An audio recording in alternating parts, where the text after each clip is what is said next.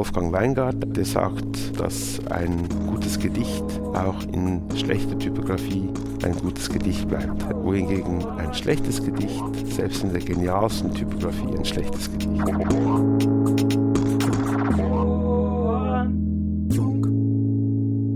Formfunk, Kommunikationsdesign Podcast. Hallo und herzlich willkommen zum Formfunk. Ich bin Matthias Gieselmann und heute bin ich bei Lars Müller in Zürich. Lars ist Grafikdesigner und Verleger. Er hat hunderte Bücher zu Design, Architektur, Kunst und Gesellschaft publiziert. Man sagt von ihm, dass er zu allem eine Meinung hat und das finde ich gut, weil solche Leute geben gute Interviews. Hallo Lars. Hallo. Lars, welches Buch verschenkst du zu Weihnachten? Ich schenke niemandem nichts zu Weihnachten. Aber ich schenke übers Jahr zahllose Bücher an Menschen, von denen ich denke, dass sie es verdienen und schätzen. Magst du ein Beispiel sagen? Wir haben ein Kochbuch in unserem Sortiment. Das ist schon vor 14 Jahren erschienen. Und ab und zu sind Menschen hier zu Besuch, von denen ich denke, doch, die könnten Freude haben an einem Kochbuch, was sie von mir nicht erwarten würden. Und tatsächlich ist das dann das Buch, was am meisten Resonanz auslöst. Ich muss vielleicht für die Hörer kurz dazu sagen, wir sind in deinem Büro in Züricher Westen. Hinter mir an der Wand hängt ein Seitenaufriss von ja, 600 Seiten Fotobuch. An was hast du heute Morgen gearbeitet? Nicht an diesem Buch. Ich habe die Schlussabrechnung eines größeren Projektes hinter mich gebracht. Also insofern die andere Seite des Verlegerseins, die Ökonomie irgendwo unter Kontrolle zu haben, aber äh, natürlich, indem dieses Buch jetzt diese Wand einnimmt, ist es immer da und ich kann nicht daran vorbeigehen, ohne einen Gedanken zu haben und immer mal wieder die gleiche Seite zu fixieren, wo ich denke, da stimmt was noch nicht. Jetzt musst du uns auch noch kurz sagen, um was es geht in dem Buch. Das Buch heißt The Desert of Faran und ist eine Dokumentation eines saudi-arabischen Fotografen über die Entwicklung der Stadt Mekka über die vergangenen fünf Jahre wo ein unglaublicher Bauboom die Stadt komplett verändert. Also man muss sich das vorstellen, Mekka als Pilgerzentrum des äh, islamischen Glaubens hat schon über Jahrhunderte Pilger angezogen. Die Zahl hat sich aber über die vergangenen 100 Jahre verzwanzigfacht und beläuft sich jetzt auf drei Millionen. Und die müssen logistisch versorgt werden und mittlerweile auch als Konsumenten begrüßt werden. Da entstehen also Shoppingcenter und äh, Fünf-Stern-Hotels, wo vorher eben die Zeltstadt und die Imbissbuden waren. Das dokumentiert der Fotograf und ist deshalb spektakulär, weil du und ich da ja nie hinkommen, äh, sei denn wir würden konvertieren. Und wir aber glauben, dass die Dokumentation auch exemplarisch ist für die Tatsache, wie wachsender Wohlstand eben auch die Mobilität steigert und dadurch äh, enorme Probleme auch zu bewältigen sind. Mhm. Jeder Gast macht mit mir so einen kleinen Fragebogen, der funktioniert so, dass ich einen Satz anfange und du darfst ihn vervollständigen. Als Kind wollte ich immer Kapitän werden. Aber dann habe ich? Dann wurde ich ähm, gegen meinen Willen vom nördlichen Europa, Norwegen, in die Schweiz verbracht als kleiner Junge. Und damit war dieser Traum ausgeträumt. Du warst acht ungefähr, ne? Ja, genau. Ja. Was war der Grund? Meine Mutter hat sich mit einem Schweizer verheiratet und die haben mich nicht gefragt, sind einfach hierher gezogen. War aber nicht weiter schlimm, außer dass das Meer weit weg war. Ich habe dann eigentlich Bühnenbildner werden wollen und habe dann den Grafikerberuf als Einstieg gewählt, der mir dann wiederum so gut gefallen hat und mich so beschäftigt hat, auch dass das Theater auf der Strecke blieb. Ich habe gute Ideen, wenn? wenn es mir gut geht. Wenn ich mich vom Alltag abkoppeln kann und so etwas wie idealisierend über den Sinn und Zweck meines Tuns nachdenke, dann kommen mir die unkonventionellsten Ideen. Ob sie gut sind, weiß ich dann noch nicht, aber grundsätzlich habe ich gerne Ideen. Gute Ideen gehen nicht verloren, wenn? Wenn sie gut sind. Was mir nicht im Gedächtnis haften bleibt, auch aus einem Gespräch, das wird dann wohl nicht das Wichtigste gewesen sein. Wenn ich ein Jahr frei habe, dann? Kann ich mir nicht vorstellen. Versuch's mal. Dann würde ich wahrscheinlich einige Bücher machen, die sonst eben nicht zum Zug kommen. Also das gleiche wie bisher eigentlich. Ja, ich meine, die Frage macht Sinn, aber die Frage repräsentiert so die Annahme einer Sehnsucht nach Freizeit. Und insofern ist für mich nicht die Zeit das Problem, sondern ob ich in meinem regulären Leben mir so die Voraussetzungen schaffen kann, frei zu sein. Also das ist die Idee von einer Freiheit des Gedankens. Mein Name bedeutet der Lars Müller kam ja zustande durch eben diese Heirat meiner Mutter. Als Kind hieß ich Lars Arnesen und das war sehr gängig, ein norwegischer Name. Wie der Müller dazu kam, gefällt mir heute eigentlich noch, weil Müller eigentlich so etwas wie ein Synonym für Gewöhnlichkeit, Bescheidenheit, Normalität, aber mit, in der Kombination mit Lars dann doch eben eine kleine Irritation beinhaltet zumal ich nicht der Generation angehöre, die ihren Vornamen vom Eisbären geliehen hat. Und insofern in dieser Kombination ist mir ganz wohl bei dem Namen. Mhm. Ohne Alkohol hätte ich niemals. So viele gute Ideen. Ich bin stolz auf. Auf meine Ausdauer und was ich dadurch von dem verwirklicht habe, was mir anfangs als Gestalter vorgeschwebt hat, was ich bezüglich Buch und Buchgestaltung so alles würde tun wollen. Ich bin neidisch auf. Hm, nein, Neid gehört nicht zu mir. Ich bekomme Heimweh, wenn? Ha, ja, wenn mir jemand vom Nordlicht erzählt oder wenn ich die eingemachten Fischrezepte meiner Mutter ausprobiere und dann ist es Heimweh so geografisch betrachtet nach Norwegen. Man kann ja auch Heimweh im übertragenen Sinn haben nach Sehnsuchtsorten, die nicht geografisch definiert sind, sondern eher so als virtuelle Räume. So, ich habe keine Inselfantasien, aber ich habe so Vorstellungen von Orten, die so eine ausgeprägte Klarheit äh, haben. Ich halte mich sehr gern in der Wüste auf und habe das Gefühl, dass da so etwas wie volle Leere besteht. Und da könnte ich sagen, ich hätte auch ab und zu mal Heimweh nach der Wüste. Wie muss man sich das vorstellen? Du hast doch gerade erzählt, dass du über Weihnachten mehrere Wochen in die Wüste gehst. Was hast du da für eine Unterkunft? Also ich bin durchaus auch so basic veranlagt, aber wenn ich mich längere Zeit irgendwo aufhalte, dann muss das nicht Komfort sein, aber so etwas wie alltagstauglich. Also ich bin in einem kleinen Dorf in der Mojave-Wüste, Kalifornien, und habe da so etwas wie eine kleine Schreibstube. WLAN, hat man mir gesagt, würde funktionieren und wir werden sehen. Zuletzt habe ich meine Meinung geändert als heute früh, als es um die Anstellung einer Person in unserem Lektorat ging. Ich habe meine Meinung von einer Kandidatin zugunsten einer anderen geändert. Was hat den Ausschlag gegeben? Es geht um Lektorat, das heißt, es geht um die Affinität äh, gegenüber unseren Inhalten. Ich rege mich auf, wenn. Wahrscheinlich rege ich mich am ehesten auf, wenn Zeit ungenutzt verstreicht wenn so weder ein Erlebnis noch ein Erkenntnisgewinn in einem dauernden Prozess zu erkennen sind, dann kann ich mich schon ziemlich aufregen. Ich bin aufgeregt, wenn. Wenn ein Buch aus der Buchbinderei ankommt. Man arbeitet auf diesen Moment auch hin, nicht? Also wo sich quasi da der Kreis schließt von der ursprünglichen Idee zu dieser Inhaltskapselbuch. Ich lüge nie, außer wenn wenn es nötig ist. Und dann ist es im katholischen Sinn eine Notlüge. Design in der Schweiz ist?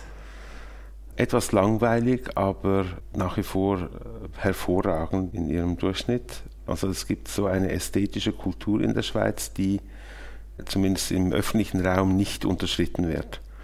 Und ich glaube, viele ausländische Gäste freuen sich an dem sauberen Land, aber eigentlich ist diese Sauberkeit eben auch Teil dieses visuellen Ausdrucks. Ja nicht nur die saubere Straße, sondern es ist eine gewisse visuelle Ordnung. Ich habe mal die Helvetica das Parfüm der Stadt genannt, welches wir erst vermissen würden, wenn es nicht mehr da ist. Und wenn man daran jetzt zum Beispiel Maß nimmt, dann kann man sagen, ja, durch das kontrollierte oder vereinbarte Repertoire jetzt der Schweizer Gestaltung ergibt sich so etwas wie eine Ordnung, zum Teil auch eine visuelle Harmonie, die diesen Eindruck von Sauberkeit, Übersichtlichkeit mit zu verursachen mag. Design in Deutschland ist sehr, sehr ähnlich. Mit viel Respekt muss ich sagen, Deutschland meistert ja ein ungleich viel schärferes soziales Gefälle als die Schweiz, auch innerhalb der zum Teil auch sehr, sehr viel größeren Städte. Ich glaube, ich möchte jetzt nicht die, die Schweiz als Ausnahmeerscheinung betrachten, aber die Schweiz hat quasi flächendeckend auf dem kleinen Territorium die Privilegien kultiviert, die, ich sage jetzt Deutschland, vielleicht in Hamburg noch zu feiern mag. Ja. Ich würde gerne mit dir über ein Buch sprechen, das dieses Jahr erschienen ist bei dir im Verlag. Und zwar heißt das Max Bild, Sicht der Dinge, Untertitel Die gute Form, eine Ausstellung 1949. Und zwar ist das ein Buch, äh, du gestaltest nicht alle Bücher selber, die im Verlag erscheinen, aber bei dem ist das so. Mhm. Äh, ich würde dich mal bitten, dieses Buch einfach mal in die Hand zu nehmen und zwei, drei Minuten der Zeit zu nehmen, das zu beschreiben. Mhm. Ich glaube, ich würde vorausschicken wollen, äh, dass wir wissen, wer Max Bill war. Gib uns einen Kurzabriss. Okay, Max Bill, Schweizer Gestalter, später Bauhausschüler, auch während den Kriegsjahren sehr aktiv als Architekt, Grafikdesigner, äh, Produktgestalter. Und er hat es vermocht, Ende der 40er Jahre so das moderne Erbe der Vorkriegszeit vermittelbar zu machen und hat aus dem Grund eine Ausstellung äh, initiiert, die hieß eben die gute Form in der er 1949 auf 80 Schautafeln exemplarische Gestaltung in allen Disziplinen vorgeführt hat. Also vom, vom Schuh bis zur Brücke und vom Löffel bis zur Stadt. So, wenn, und bis zum so Strommasten und äh, bis zur Butterdose. Äh, genau, so. Aber auf jeden Fall mit einem modernen Impetus. Also es ging um die funktionsgerechte Form, um die Langlebigkeit und so weiter. Mhm. Das alles weiß so. der Leser nicht, wenn er das Buch das erste Mal in die Hand kriegt. Nein, nein, Deshalb erzähl uns erst wie es aussieht. Es ist die Voraussetzung, um zu wissen, dass ähm, in dieser Klarheit, dieser Präzision, dieser Schärfe, in der Bill das in dieser Ausstellung, das Buch heißt ja auch so, die gute Form, eine Ausstellung, und das Buch dokumentiert diese Ausstellung, in dieser Präzision und Schärfe und dem Pragmatismus auch, wie Bill das präsentiert hat, an diesen Schautafeln leitet sich auch die Form des Buches ab, welches ein A4-Format ist mit scharfen Kanten. Es ist ein Hardcover mit fester Decke, aber bündig geschnittenen Kanten. Es ist sehr weiß. Es idealisiert im gewissen Sinne wie der Inhalt das Design. Eine schlichte Typografie auf dem Titel, nicht so groß, über einer abstrakten Figur von Max Bill, und der Inhalt ist eigentlich sehr einfach gegliedert in verschiedene Texte mit einem Hauptteil, der eben diese 80 Ausstellungstafeln dokumentiert. Sehr großzügig mit den Texten dazu. Ich habe es mir geleistet, ich wollte das auch, die Originalbroschüre von Max Bill von damals als Faksimile in das Buch einzulegen. Muss sich vorstellen, das ist dann ein halbes A4-Format, ein schmales Hochformat und das haben wir eingebunden, wo im Hintergrund ein Foto ist, wo Max Bill eben diese Broschüre dem Publikum verteilt. Ja, das muss man sich vorstellen. Der war bei der Eröffnung, stand er wirklich selbst vor der Ausstellung, in Basel war das, ähm, ja. und hat äh, den Leuten diese Broschüre in die Hand gedrückt. Ja, genau. Ja. Mhm. Wie kommt es denn dazu? Wieso macht man 2015 ein Buch über eine Ausstellung von 1949? Wieso gerade jetzt und wieso überhaupt? Ja, genau. Da gibt es einige Beispiele in meinem Verlegerleben, wo Sachen durchaus sehr viel früher Anlass gehabt hätten, veröffentlicht zu werden.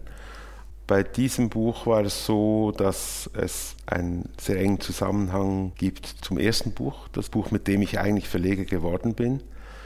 Das hieß auch die gute Form und hat damals 1983 eine Aktion des Schweizerischen Werkbundes dokumentiert, welche auf eben diese Ausstellung von Max Bill zurückging bei der Recherche für dieses Buch und äh, zu meinem Schutz sage ich, ich war da im zarten Alter von 27 Jahren und äh, sehr naiv als Grafiker eben für ein Buch zu recherchieren, bin ich in einem Provinzmuseum in der Schweiz auf den Dachboden gestiegen und habe da zu meinem Erstaunen diese originalen Ausstellungstafeln entdeckt. Bin mit dem Konservator, Kurator dieses Museums übereingekommen, dass wir diese Tafeln weiterhin schlummern lassen im Wissen, dass Max Bill, der damals noch sehr vital sich in alles eingemischt hat, was seine Person betraf, das auf jeden Fall nicht ganz uns überlassen hätte. haben wir also diese Tafeln stummen lassen und erst als Max Bill verstorben war oder schon einige Zeit nachher uns überhaupt erinnert, dass es diese Tafeln noch gibt. Und eigentlich aus naheliegenden Gründen, auch um darzulegen, dass sich über die 50 Jahre äh, nicht allzu viel verändert hat, wenn man den Einfluss der Moden vielleicht außer Acht lässt. Dann haben sich die Maßstäbe, die wir zur Beurteilung von gutem Design anwenden, nicht so wesentlich verändert. Mhm. Äh, auf diese Maßstäbe komme ich gleich nochmal drauf zurück, aber mich interessiert trotzdem, du hast 1983 dieses Buch gemacht, mhm. äh, Die gute Form. Ja. Da waren zum Teil die Tafeln schon abgedruckt. Wieso macht man das nochmal? Nein, ich meine, die Tafeln waren damals abgedruckt als Referenz. Jetzt ist das in der Komplettheit und in, in sehr schöner Darstellung einsehbar. Das war damals gar nicht äh, die Absicht. Für mich schließt sich so etwas wie ein Kreis und in einem größeren Zusammenhang gesehen wie andere Titel in den letzten fünf Jahren dient dieses Buch dazu, meine persönliche Auseinandersetzung mit der Schweizer Moderne im Design auch ein bisschen abzurunden, weil ich spüre, dass ich mich persönlich durchaus in andere Richtungen oder auf ein weiteres Feld ausgedehnt habe oder auszuweiten gedenke.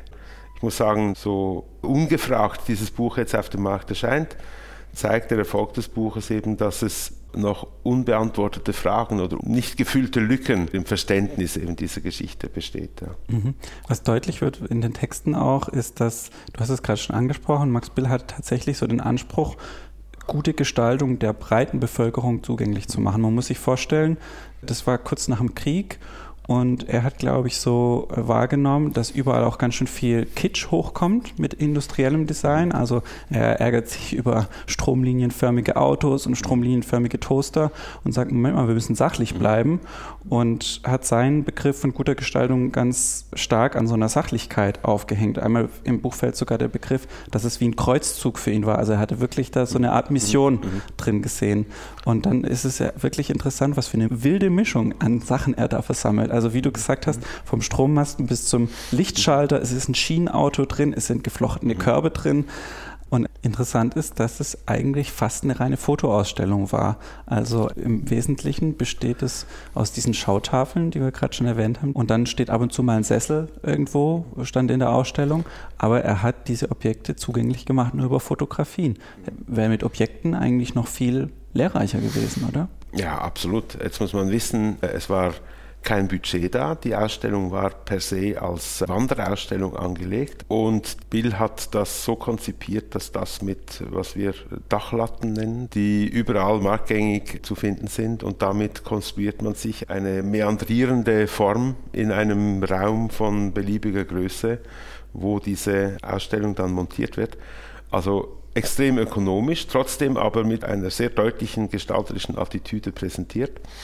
Die Objekte, die du ansprichst, die wurden immer dann von lokalen Möbelgeschäften zur Verfügung gestellt, äh, was dann immer auch Werbung war. Das waren einfach ein paar wenige Anschauungsstücke, die wie Inseln in dieser Ausstellung drin standen. Aber es war per se eine Fotoausstellung mit sehr pointierten auch Textaussagen, was ja auch erlaubt hat, einen Schuh mit einer Brücke in Verbindung zu bringen. Also in dem Sinn war nichts zu vermissen. Du hast gerade gesagt, dass das Buch auch deshalb so klare Kanten hat, weil das auch dem Gestaltungsgedanken von Max Bill entspricht. Ich habe gemerkt, dass das so der Umschlag so ein ganz weiches Papier ist, so ein raues Papier. Das, ich habe auch direkt einen Fleck drauf gemacht, deswegen. Wieso hast du dich dafür entschieden? Naja, also äh, Bücher mit Flecken, also wenn es nicht gerade so die Fettflecken vom Mittagessen sind, ja, aber Sonst sind Spuren des Gebrauchs bei einem Buch sehr willkommen. Wir haben im Programm, und ich weiß, der Buchhandel, der verwirft die Hände dabei, sehr viele weiße Bücher.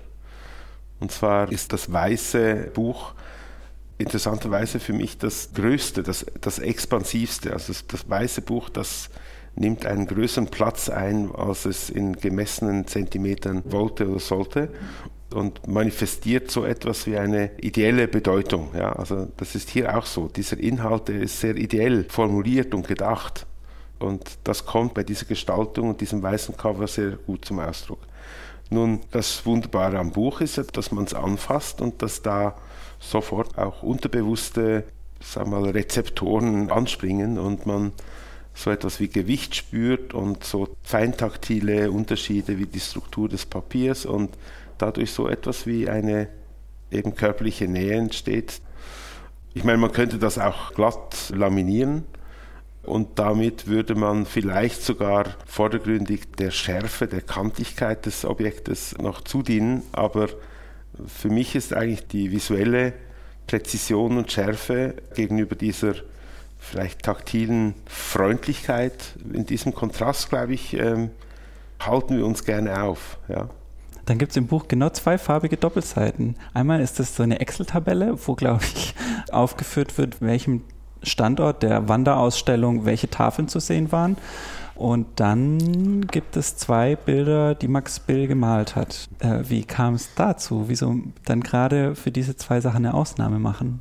Ha, ich bin jetzt mal ganz ehrlich und sage, dass die Max und Binja Bill Stiftung einen wesentlichen Teil der erforderlichen Unterstützungsbeiträge gesprochen hat und Jakob Bill darauf bestanden hat, dass die zwei Gemälde farbig abgebildet werden und ebenso die Tabelle, die er erstellt hat.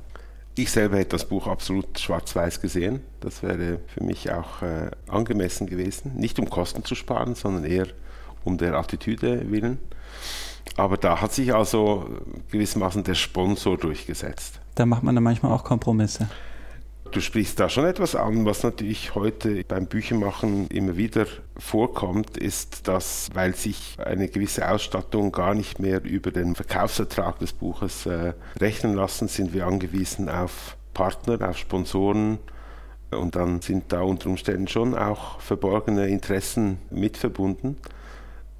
Ich würde von mir selber jetzt gerne behaupten, dass ich da nicht sehr empfänglich bin. Also insofern halten sich da die Konflikte im Rahmen. Wie ist denn das? Äh, Max Bill propagiert ja so ein Ideal von einer zeitlosen Gestaltung. Also ich mache einmal den perfekten Lichtschalter, schreibt er an einer Stelle vielleicht der ultimative Lichtschalter überhaupt mhm. und dann ist das Thema gegessen. Und es wird auch schön gegenübergestellt mit einem anderen Gestalter, Ettore Sozzas, der eine ganz andere Haltung hat zu dem, was gute Gestaltung ist. Wie ist das bei Grafikdesign? Gibt es da sowas wie Zeitlosigkeit? Oder ist das was, das, wie Sozzas sagt, sich eigentlich immer, wenn die Gesellschaft sich verändert, sich auch das Design verändern muss? Ja, ich glaube schon, dass wenn man der Gestaltung so etwas Seismografisches zugesteht, dass, dass es so auch ein Reflektor ist von Zeitgeist und Befindlichkeit, dann ist es naheliegend, dass sich die Gestaltung verändern muss, wie sich die Gesellschaft verändert.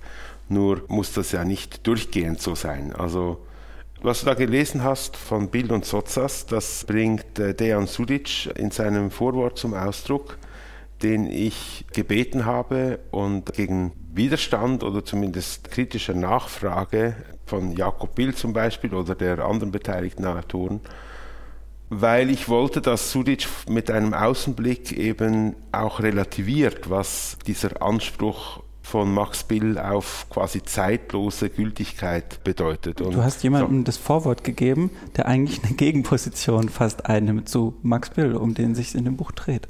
Genau, gut, nun ist ja Sudic nicht einfach böse und abrechnend so, sondern äh, relativierend. Und das ist durchaus auch meine persönliche Absicht. Manchmal habe ich das Gefühl, äh, meine Lehrer äh, Josef Müller-Brockmann und Richard Paul Lose als äh, absolut unbestechliche Vertreter dieser Haltung. Manchmal habe ich das Gefühl, die haben mich so quasi als Statthalter auserkoren. Und persönlich muss ich sagen, dass ich lange auch und nach wie vor sehr viele Sympathien habe für diese fast dogmatische Haltung aber heute sehr viel offener bin, weil ich denke, das Leben ist ungeheuer viel spannender, wenn man eben eingesteht, dass Design etwas wie ein Reflektor eines Zeitempfindens sein kann. Gut, damit ist erklärt, warum Sudic der Richtige war, quasi an meiner Stelle diese Liberalität irgendwie zum Ausdruck zu bringen. Jetzt aber zur Frage zurück, ob es diese Maßstäbe auch im Grafikdesign gibt oder geben kann, würde ich meinen, es ist eher unwahrscheinlich, weil Kommunikationsdesign im Vergleich mit anderen Designdisziplinen ein doch, sagen wir mal, investitionsärmeres ist. Also die Kosten, die lassen sich über sehr viel kürzere Zeit amortisieren. Also das ist der Grund, warum man eigentlich damit rechnen kann, dass sich Unternehmen eben Jahr für Jahr andere visuelle Kampagnen leisten können. Vielleicht das Einzige, was überdauert, ist das Logo oder die Marke. Aber sonst versucht eigentlich die visuelle Kommunikation Schritt zu halten und eher diktiert zu sein durch die Bedürfnislage des Publikums. Siehst du das kritisch oder ist das, ist das einfach so? Das sehe ich kritisch in dem Sinn, als ich in der, in der Kommunikation mir kommt es vor ein bisschen wie mein Vorratsschrank. Ja, da hat es Sachen, die sind eigentlich beständig vom Rohzucker über das Salz bis zum Mehl und den Spaghettis sind die Grundnahrungsmittel, die sind da und gegeben. Und ich habe eigentlich keine Veranlassung da, ständig rum zu experimentieren, sondern ich verlasse mich auf das, was ich kenne. Und darauf dazu kommen dann Dinge, die sich durchaus verändern aufgrund von geschmacklicher Orientierung oder Lust und Freude und Entdeckungen und so. Und so sehe ich das in der Gestaltung auch. Kannst du das an einem Beispiel plastisch machen? Ähm, ein gutes Beispiel wäre die Migro. Ja? Die Migro kennen wir alle. Das ist die Kaufhauskette in der Schweiz, der Detailhändler mit unzähligen Filialen und einem Marktanteil, glaube ich, von 30 Prozent und einem sehr soliden Erscheinungsbild, welches basiert hat auf einem versalen, halbfetten Helvetica M, klein wenig umgezeichnet, eine Helvetica, das äh, bestand also seit den frühen 60er Jahren und wurde jetzt geändert in eine immer noch serifenlose Groteskschrift. Also es ist so etwas geschmeidiger geworden, das S ist sehr viel offener und angeblich freundlicher und vor allem weg von dieser Sachlichkeit der Helvetica. Also ich traue da nichts nach, aber hätte ich gemeint, dass man eigentlich sagen könnte, das, was so die Herkunft und die Geschichte des Unternehmens repräsentiert, dass man sagt, okay, hier sind wir eine Genossenschaft mit einer großen Absicht gegründet und quasi mit sehr vielen sachlichen Argumenten und Gründen. Und da hat quasi die kommerzielle Kommunikation, sprich Werbung, hat sich zu Unrecht beim Design bedient. Also ich würde gerne die Unterscheidung machen zwischen Design und Werbung und meinen, dass Design eben eine beständigere Kategorie sein sollte, die auch mitwächst und die auch besser wird im Alter. Ja? Also dass es äh, Marken gibt, die tatsächlich einen Wert schöpfen, auch aus diesem schon seit 40 Jahren Bestand zu haben. Das gleiche ist passiert mit American Airlines. Da hat Massimo Vignelli noch zu Lebzeiten seiner eigenen Empörung Ausdruck verliehen, dass es gar keinen äußeren Grund gab, das Erscheinungsbild von American Airlines zu ändern, wo das eben so das legendäre frühe Beispiel einer Helvetica-Anwendung 1964 im Corporate Design Bereich war, zeitgleich übrigens mit Lufthansa. Und das sind Beispiele, wo man sagt, ja, vielleicht ist man da zu vorschnell quasi dem Marketing nachgekommen. Also fasse ich das richtig zusammen, wenn ich sage, Grafikdesign ist mehr als Produkt- und Industriedesign ein Spiegel seiner Zeit, einfach weil es günstiger ist und öfter immer wieder erneuert wird. Aber wenn es nach dir ging, würde man sich schon eher bei den Grundzutaten immer wieder bei den gleichen bedienen. Mhm, mhm. das ist so der modernistische Baukasten des sogenannten International Designs mit mhm. auch bestimmten Schrifttypen wie der Helvetica. Da siehst du mhm. keinen Grund, was zu verändern. Ich habe auch da nichts gegen Veränderung, wenn sie denn gut argumentiert ist. Veränderung nur um der Veränderung willen, das sehe ich jetzt nicht unbedingt ein es geht ja nicht um die Helvetica, es geht ja um eine gewisse Haltung. Ein kleines anderes Beispiel, also wenn sich junge Menschen heute einrichten, zur erste Wohnungseinrichtung, dann würde ich empfehlen, sich so lang wie möglich mit Secondhand-Möbeln äh, auszuhelfen, bis man genügend Geld beisammen hat, vielleicht um ein anständiges Ding anzuschaffen, welches die Lebensdauer eines IKEA-Stücks überdauert. Ja? Also es geht eigentlich darum, dass man zulässt, dass etwas Geschichte bekommt. Dass man eben nicht beim nächsten Umzug sagt, ja, das IKEA-Sofa ist jetzt durch, das schmeißen wir mal weg und kaufen ein neues. So kann keine Biografie entstehen. Also eigentlich erst die Patina des Gebrauchs und des Vertrautseins vermag so etwas wie Geschichte zu beinhalten. Das sage ich jetzt quasi als alter Mann, aber ich denke doch, das scheint einfach mal gegeben zu sein. Ja? Mhm. Wir machen eine kurze Pause. Du hast ein Lied mitgebracht und zwar von Franz Josef Degenhardt. Was denn und warum? Ja. Franz Josef Degenhardt war einer der Protestsänger, sag ich mal, der 60er Jahre, der späten 60er Jahre, Anfang 70er Jahre. Und sein populärstes Lied, eben dieses Spiel nicht mit den Schmuddelkindern, das hat eine sehr dezidierte, boshaft kritische Haltung gegenüber dem Karrierismus, also diesem die privilegierten Menschen, die streben nach oben und strampeln nach unten, verbunden mit einem Hang zur Diskriminierung von eben diesen schwächeren Teilen der Gesellschaft und das sind die Schmuddelkinder. Und das bringt das Lied sehr freundlich zum Ausdruck. Heute könnte man sagen, ist das Problem ähnlich, äh, dass man sieht, wie sich so eine privilegierte Mittel- bis Oberschicht äh, abgrenzt und die Arbeiterklasse von damals eben vielleicht eher mit Menschen mit Migrationshintergrund oder gar Flüchtlingen zu vergleichen ist und man sagt ja, man unterscheidet und man schafft Klassen, wo eigentlich Klassen nichts zu suchen haben. Spiel nicht mit den Schmuddelkindern, sing nicht ihre Lieder. Geh doch in die Oberstadt, mach's wie deine Brüder. So sprach die Mutter, sprach der Vater, lehrte der Pastor. Er schlich aber immer wieder durch das Gartentor und in die Kaninchenstelle, wo sie 66 spielten. Um Tabak und Rattenfälle Mädchen unter Röcke schielten. Wo auf alten Bretterkisten Katzen in der Sonne dösten. Wo man, wenn der Regen rauschte, Engelbert dem Blöden lauschte der auf einen Ackerbiss Rattenfängerlieder blies abends am Familientisch nach dem Gebet zum Mahl. Da ist es dann schon wieder, riechst du nach Kaninchenstall.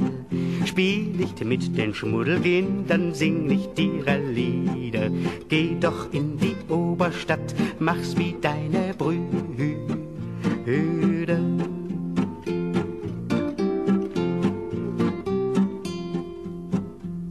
Sie trieben ihn in eine Schule in der Oberstadt, kämmten ihm die Haare und die krause Sprache glatt.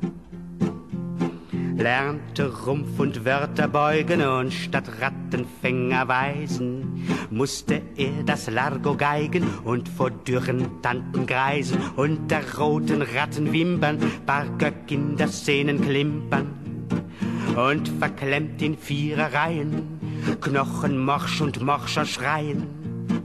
Zwischen Fahnen aufgestellt, brüllen, dass man Freundschaft hält. Schlich er manchmal abends zum Kaninchenstall davon. Dann hockten da die Schmuddelkinder, sangen voller Hohn. Spiel nicht mit den Schmuddelkindern, sing nicht ihre Lieder. Geh doch in die Oberstadt, mach's wie deine Brüder. Ja, wie ist denn das? Also als das Lied rauskam, das war 1965, da warst du zehn. Wahrscheinlich bist du ein bisschen später mit der Linken erst in Berührung gekommen, oder? Wie war das denn? Ja, ja. 1970 bin ich der revolutionären marxistischen Liga beigetreten, also bei 15. Die haben vornehmlich gegen einen beabsichtigten Atomkraftwerkbau protestiert und demonstriert aber auch gegen den Vietnamkrieg und gegen das spießige Bürgertum und so weiter. Da war schon sehr viel Protest im Spiel und sehr viel Auflehnung. Und da habe ich meine ideologische Erziehung genossen. Ich habe dir eine Frage mitgebracht von Daniela Burger. Das ist eine meiner beiden Gäste von letzter Woche. Und sie stellt folgende Frage. Ich würde so gerne so in einem Satz wissen, mit welchem Credo oder mit welchem Grundsatz er seinen Verlag macht in einem Satz. Also ich, ich berufe mich auf das frühe Credo des Verlags, wo ich denke, dass das heute ohne einen Zusatz wahrscheinlich unvollständig ist. Das Credo damals hieß, die Schweiz in die Welt und die Welt in die Schweiz zu tragen. Magst du noch einen Satz dranhängen und sagen, was du damit meinst? Ja, also das wäre dann eine Erklärung. Der eine Satz, der ist damit äh, gesagt. Also der Gedanke war eigentlich, was ich erst sehr viel später gelernt habe von Buckminster Fuller, Think Global, Act Local. So eine relative Vollständigkeit des Verständnisses, wie ich es an meinem Ort erleben kann. Und ich als Verleger daraus Inhalte generiere, die ich nach außen vermitteln kann. Ja, das habe ich ja mit etlichen Publikationen zur Geschichte der Schweizer Moderne, gute Form, Helvetica, Schweizer Grafik und so weiter gemacht. Und dadurch auch zu meiner Freude, auch außerhalb der Schweiz oder in der Welt, ich sage jetzt von USA bis Japan oder wo immer, Resonanz erzeugt und gleichzeitig dann zurückzukommen mit Inhalten, die mir an eben diesen Orten dann zufallen. Also japanische Gestalter, amerikanische Architekten und Architektur, die ich quasi zurückbringe in die Schweiz oder nach Europa, um meine kleine Weltsicht, diese Melange eben, also von meine lokale Heimatwelt und dieser großen, großen Welt, die dann zusammen mein Weltbild ergeben müssen. Und daran könnt ihr alle teilhaben und euch rauspicken, was euch gefällt. Ich würde gerne nochmal auf die Rolle der Gestaltung beim Büchermachen kommen. Du hast mal den Satz gesagt, die Idee von einem Buch ist wichtiger als die Machart. Du bist schon jemand, der sehr stark vom Inhalt herkommt und die Form ist nicht das Erste. Das ist richtig. Naheliegenderweise stellt sich nach meinem Verständnis die Gestaltung in den Dienst des Inhalts. Ja, also das ist so, bevor ein Autor geschrieben hat, bevor ein Fotograf fotografiert hat und so gibt es eigentlich nichts voraus, wie wir jetzt ein Buch machen könnten. Und es gibt auch keine Veranlassung, ein Buch zu machen. Ich versuche als Gestalter eigentlich das zu machen, was der Inhalt erfordert. Ja. Nehmen sich Designer manchmal zu wichtig? Äh, das Problem ist, dass für viele Designer eben das Design der einzige Wert ist, den sie schaffen. Ja. Heute ist es oftmals so, dass die Gestaltung für sich quasi als Wert genommen wird und sich natürlich auch viele Menschen täuschen lassen, weil sie nicht mehr lesen, nehmen sie das auch für bare Münze. Sie denken, ja, das Aussehen, die Form ist der Wert. Und das kann ich schlechterdings nicht nachvollziehen. Du bist manchmal ganz schön kritisch gegenüber Grafikdesignern. Also du hast zum Beispiel auch mal gesagt, dass du ganz gerne so mit Architekten zusammenarbeitest. In gibt es ja auch Workshops und unterrichtest und dass du das ganz gerne mit Architekten machst, weil du das Gefühl hast, die lesen noch mehr als Designer. Ja, ich meine, es ist, äh, glaube ich, nicht meine Definition, dass der intellektuelle Anspruch an Architekten doch um eine Spur größer ist als an Kommunikationsdesigner. Muss sich das ändern oder ist das einfach so? Ähm, das wäre schön, das würde sich ändern. Ich sage einfach, ähm, dass die Neigung oder die, die Versuchung heute Grafikdesign oder Kommunikationsgestaltung, wie wir es nennen, zu studieren, sehr oft auch etwas mit Bequemlichkeit, vielleicht manchmal auch Orientierungslosigkeit, ein bisschen Ratlosigkeit. Also du wirfst jungen Designern Oberflächlichkeit vor. Oh, absolut, ja. ja. Bequemlichkeit, Oberflächlichkeit und sehr oft auch eine Anfälligkeit zu materiellen Versuchungen, die mit dem Beruf ohnehin nur schwerlich zu befriedigen sind. Und wenn man es mal positiv formuliert, also was sollte eine Haltung sein, die ein Designer einnimmt und wie kann er die erreichen? Ja, es ist ja nicht so, dass es die, die Haltung, die mir jetzt gefallen würde, nicht mehr gibt. Es ist einfach so, dass ich äh, mittlerweile sage, äh, ich dann eher eine gesellschaftliche relevante Kritik, dass ich sage, die Wertschätzung unserer Arbeit hat ganz massiv abgenommen. Und aufgrund eines Missverständnisses, dass nämlich hinter jeder sichtbaren Form eben auch ein Gedanke und ein Konzept steckt, wenn aber in der Umkehrung dann die Gestalter und Gestalterinnen damit reagieren, dass sie konzeptlos einfach schöne Formen servieren, weil das angeblich oder scheinbar das ist, was das Publikum sehen will, dann muss man sich ja auch nicht wundern, wenn diese Abwertung oder Entwertung unserer Arbeit so seinen Lauf nimmt. Kannst du auch nochmal einem Beispiel machen, wo du so ein Missverhältnis da gesehen hast? Ja, ich war mehrere Jahre in dieser Jury Schönste Schweizer Bücher und war da sowohl als Gestalter und als Verleger beteiligt und habe mich da oftmals gegen das Mehrheitsurteil meiner Jurykollegen gewendet, mit einem Hinweis darauf, dass da hervorragende Form für einen minderwertigen Inhalt bewertet wird. Aber das heißt ja auch die schönsten Schweizer Bücher, nicht die besten. Das ist absolut richtig. Es ist nur so, dass da zum Vorschein kommt, dass offensichtlich eine Gestalterin oder ein Gestalter am Werk war, der oder die sich um diesen Zusammenhang von Inhalt zu Form nicht gekümmert hat. Ja? Und ich damit eben dieses Nacheinander gestört sehe, wo ich sage, ja, also bevor ich ein Buch gestalten kann, muss es ja inhaltlich definiert sein. Und vielleicht muss ich mich da einfach verteidigen, auch als Verleger, dafür einstehen, dass eben das eine ohne das andere nicht existenzberechtigt ist. Es gibt die sehr schöne Aussage von Wolfgang Weingarten, ein Freund und toller Typograf, der sagt, dass ein gutes Gedicht auch in schlechter Typografie ein gutes Gedicht bleibt. Wohingegen ein schlechtes Gedicht, selbst in der genialsten Typografie, ein schlechtes Gedicht. Und man will sich das gar nicht vorstellen. Man möchte es nicht so haben. Man möchte das gute Gedicht in der guten Gestaltung. Und auf der Höhe müsste man eigentlich so ein bisschen strenger sein und ein bisschen selbstkritischer, ein bisschen weniger formverliebt und auch mal sich verweigern. Ich meine, ich habe eine Weile einen zweifelhaften Ruf gehabt als Neinsager, als notorischer Neinsager. Nein, nein, den Lars muss nicht fragen, der sagt sowieso nein. Dass du Projekte ablehnst. Ja, aber ich meine, nur indem ich Projekte ablehne, indem ich dezidiert Nein sage und nicht rumdruckse, sondern dir auch sage, warum ich Nein sage, schärfe ich ja meine eigene Wahrnehmung für die Sachen, wo ich dann eben Ja sage, wo ich zusage. Und ich glaube, die Menschen sind sehr ungeübt in dieser Feststellung oder diesem vielleicht auch naiven Glauben oder der Einstellung, dass jedes Mal, wenn ich Nein sage, eröffnet sich mir eine neue Chance für etwas Besseres, etwas anderes. Ja? Wie entscheidest du denn jetzt genau, ob du ein Buch machst oder nicht, wenn du ein Angebot bekommst? Ja, das ist berechtigte Frage, auch deshalb, weil die Frage hier intern auch gestellt wird an mich. Es ist schon eine Mischung zwischen spontaner, intuitiver Begeisterung für einen Inhalt und dann durchaus auch rationale Gründe für einen Inhalt. Äh, passt er in die Zeit, passt er in meine oder unsere aktuelle Auseinandersetzung? Zum Beispiel hat sich das Architekturprogramm ganz stark und sukzessive in Richtung Urbanismus und Städtebau verlagert, weil ich gemerkt habe, dass da für mich die größere Relevanz als in der Präsentation einzelner Architekturen oder so äh, steckt. Mein zweiter Gast letzte Woche war Birgit Bauer, die ist Professorin für Designtheorie und Designkonzeption an der HTW Berlin. Und die hat folgende Frage gestellt. Ich würde gerne wissen, meine sehr indiskrete Frage. Lars, was verdienst du eigentlich? Ja, das ist eine gute Frage. Ich verdiene dieses Jahr ein Drittel weniger als letztes Jahr und letztes Jahr habe ich ein Einkommen von 120.000 Franken versteuert.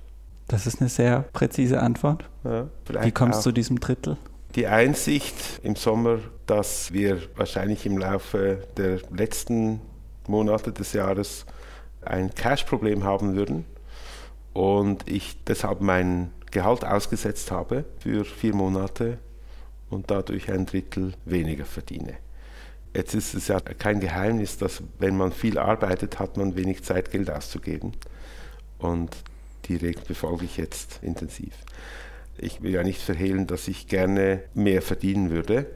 Was aber weit wichtiger ist, ist natürlich, dass man neben seinem Gehalt so etwas wie Vorsorge trifft. Und da hat eben das unternehmerische Kalkül bei mir eigentlich nie dazu geführt, dass ich jetzt für meine eine nachhaltige Sicherheit gesorgt habe. Also meine Rentenvorsorge und so, die existiert so gut wie nicht. Also versuche ich einfach jung zu bleiben und äh, weiterzuarbeiten. Das ist einfach wichtig zu sehen, dass Einkommen immer relativ ist. Äh, ich habe ein gutes Gehalt und für ein sehr gutes Leben. Von 2005 bis 2009 hat dein Verlag zum Birkhäuser Verlag gehört. Der hatte zumindest ja. die Mehrheit der Anteile. Ja. Was war denn der Grund und warum danach dann nicht mehr? Warum hast du sie zurückgekauft? Ja, es war so, 2005 im August wurde mein Atelier sehr idyllisch an einem Fluss gelegen, große Fläche, Erdgeschoss mit großem Garten und Birnenbäumen und so, wurde von einem Hochwasser heimgesucht. Du warst damals noch in Baden, ja, einem kleinen Ort hier genau, in der genau, Nähe. richtig. Das floss 1,50 Meter hoch durch meine Räume und spülte praktisch alles weg, so Bibliothek und aktuelle Arbeiten, das Verlagsarchiv, alles ging da den Fluss runter. Und Das hat eigentlich dann die Diskussion, die eigentlich schon vorher begonnen hat mit dem Birkhäuser Verlag, hat das dann ein bisschen beschleunigt und zu der Entscheidung geführt, dass ich Birkhäuser eine Mehrheit der Anteile verkauft habe. Ich habe gedacht, mir ist eigentlich egal, wem der Verlag gehört, wenn man mich machen lässt, was ich will. Das war auch die Ansage erst, aber nach drei Jahren hat sich dann schon herausgestellt, dass das nicht wirklich äh, möglich ist, auch bei aller Toleranz. Und am Schluss zensuriert man sich selbst, um irgendwo reinzupassen. Und ich habe dann die Wahl getroffen, die Anteile zu günstigen Konditionen zurückzukaufen. Und seither sage ich, dass eigentlich die Unabhängigkeit die zuverlässigste Währung ist, die man haben kann. Hm, ist schon mal ein Buchprojekt so richtig schief gegangen? Äh, ja, ja, natürlich. Ich kann von einem Architekturbuch erzählen, welches am Schluss den Architekten bekannt gemacht, den Verlag auch weiträumig bekannt gemacht hat und ein prächtiges Buch geworden ist und aber zu einer abgrundtiefen Feindschaft zwischen Autor und Architekt, Autor und Verleger geführt hat. Und das ist 20 Jahre her und das war mir doch eine wichtige Lehre, dass man vielleicht nicht zu viel opfern soll, weil es relativiert sich auch der Wert eines Buches gemessen an anderen Faktoren, die letztlich unsere Biografie bestimmen. Nicht? Also mein Erinnerungshaushalt ist quasi mehr gestört durch diese verletzte Freundschaft, sage ich mal, als positiv beeinflusst durch den Erfolg des Buches. Aber wie kann das sein, dass bei einem Buch, das super angenommen wird, das finanziellen Erfolg ist und es toll aussieht, dass dabei eine Feindschaft entsteht? wenn sich die Parteien nicht einig sind und rechthaberisch der Dialog gestört ist, vielleicht weil sich die Karriere des Architekten explosionsartig in Berühmtheit auswirkt und er daraus ein Recht ableitet, über Inhalt und Form allein zu entscheiden. Ich würde meinen, bei den mir persönlich wichtigsten Büchern haben sich immer alle exponiert. So alle Beteiligten müssen irgendwo ungesichert auch sich verlassen wollen oder sich auch ein bisschen leiten lassen können durch die anderen Beteiligten oder Disziplinen.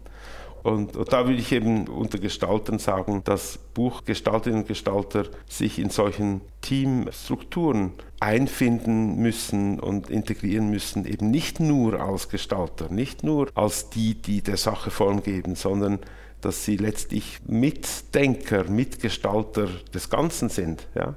Die erste Frage eines Gestalters, noch lange bevor man sich über das Honorar einigt, ist, gib mir was zu lesen. Sag mir, worum es geht. Nicht froh sein, dass man einen Job hat, sondern sagen, das ist mein Job, das ist mein Ding. Ja? Und dann involviert man sich eben in diesen Prozess von welche Form ist adäquat, was ist angemessen dem Inhalt oder der Absicht der Herausgeber oder der Autoren.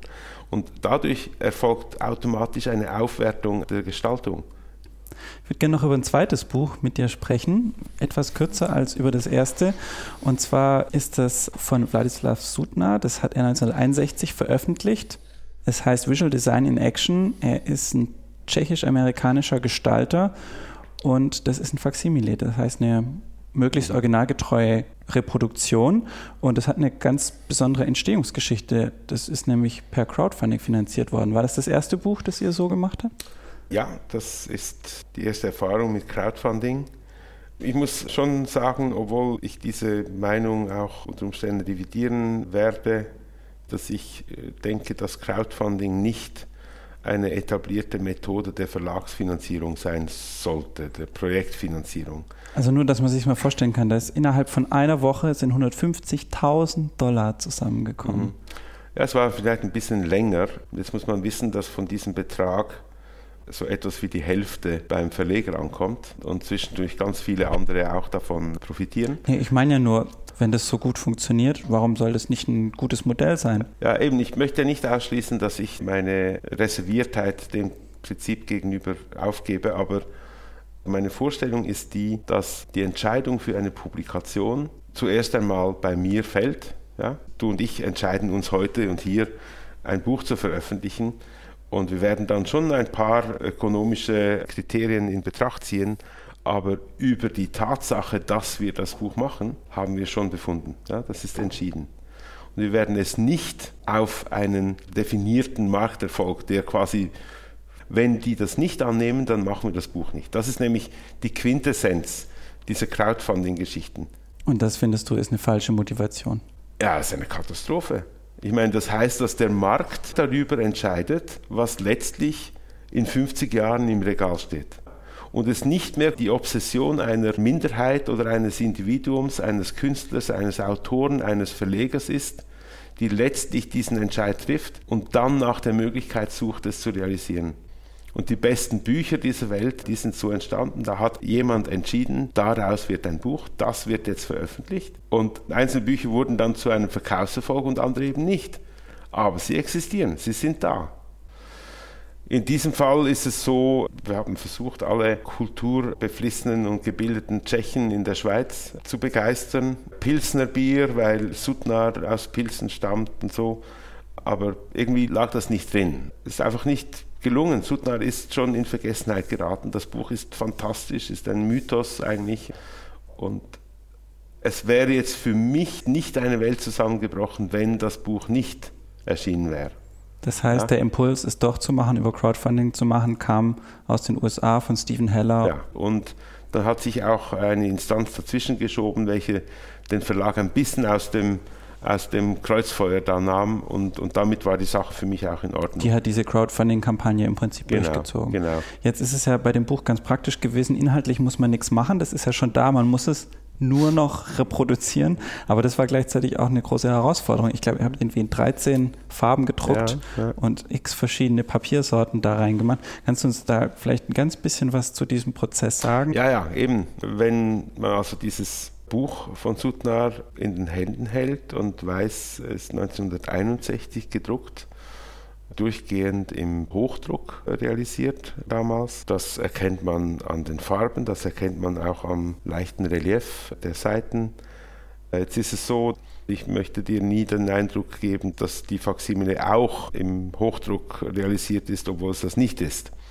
Aber wir werden immer versuchen, den visuellen Eindruck, den ein Original erzeugt, durch so zu reproduzieren, dass es im Offsetdruck ebenso repräsentativ zur Darstellung kommt. Ein Beispiel, wenn man genau hinschaut bei einem Buchdruck Text, dann ergibt sich um die Schrift, um den Buchstaben herum so ein ganz leichter Hof, ja, ein Quetschrand nennt sich das. Und wenn man den scannt und reproduziert, dann erkennt der Scanner entweder schwarz oder weiß.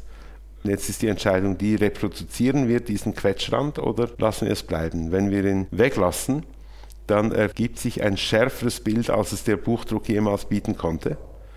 Und da haben wir jetzt alle Versuche gemacht, mit 1600 dpi gescannt und Bitmap mit Halbton kombiniert und alle Möglichkeiten ausgeschöpft bis wir zu einem Resultat kamen, wo wir dachten, doch da kann die zeitgenössische Technologie so nah wie möglich an das Original herankommen, ohne eine Illusion erzeugen zu wollen. Ja?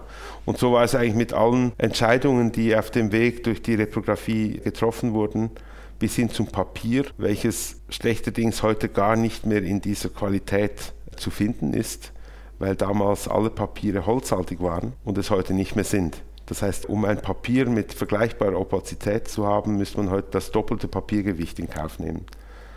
Und da schleichen sich natürlich Kompromisse ein, die wir sehr sorgfältig getroffen haben und wir glauben heute ein Produkt zu haben, welches extrem nahe, näher geht es nicht ans Original kommt. Mhm. Du hast mir erzählt, 2016 kommt eine neue Website. Warum eigentlich? Warum braucht es eine neue Website? Ja, interessant. Die Struktur der bestehenden Webseite, die war noch gedacht als Unterstützung des Buchhandels.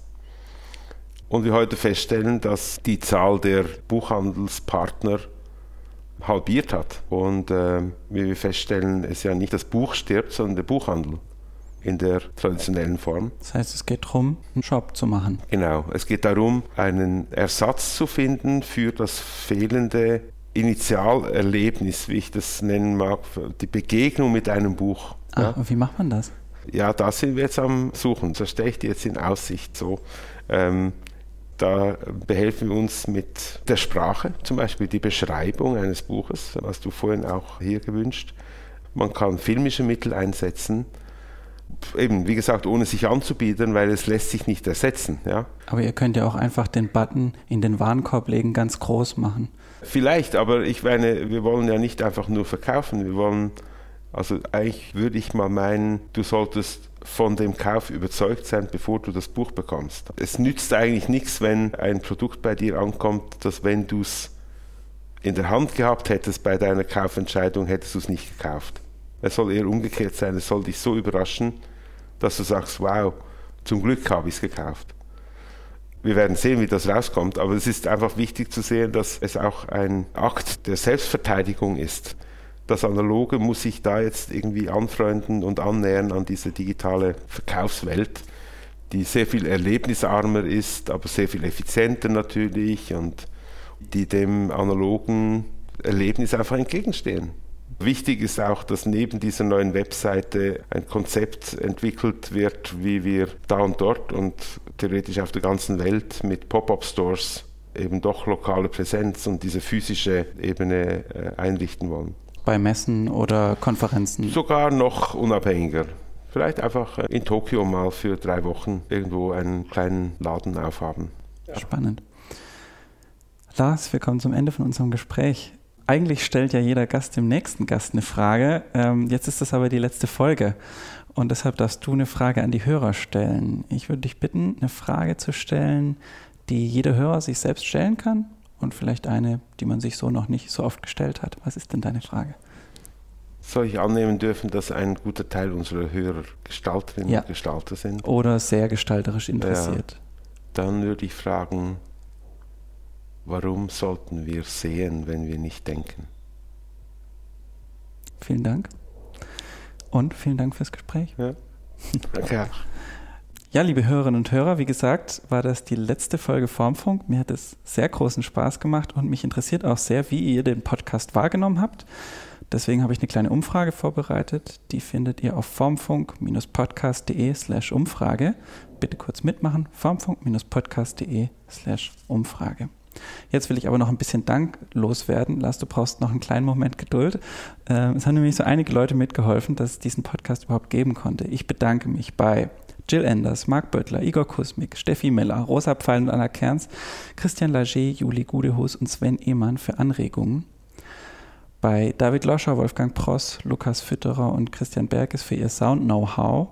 Bei Tobias Keilbach für die Technik. Bei Gerd Böttler für das tolle Intro und Outro bei den Mädels und Jungs vom Freiraum Lüneburg, die mir einen Büroplatz zur Verfügung gestellt haben, bei den Jungs von Podseed, die die Podcast-Dateien gehostet haben, bei wunderbaren Leuten für Übernachtungsplätze, nämlich Marietta und Tim Müller, Heidrun und Gunter Röllinghoff, Sunita Maldonado und Ivan Turkay, Xenia Fastnacht und Lorena Garcia Castro, Andi Bluthardt und Petra Westbecher.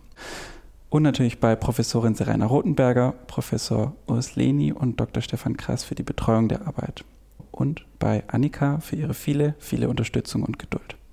So, und natürlich bei euch, den Hörerinnen und Hörern, fürs Zuhören. Vielen Dank und macht's gut. Tschüss.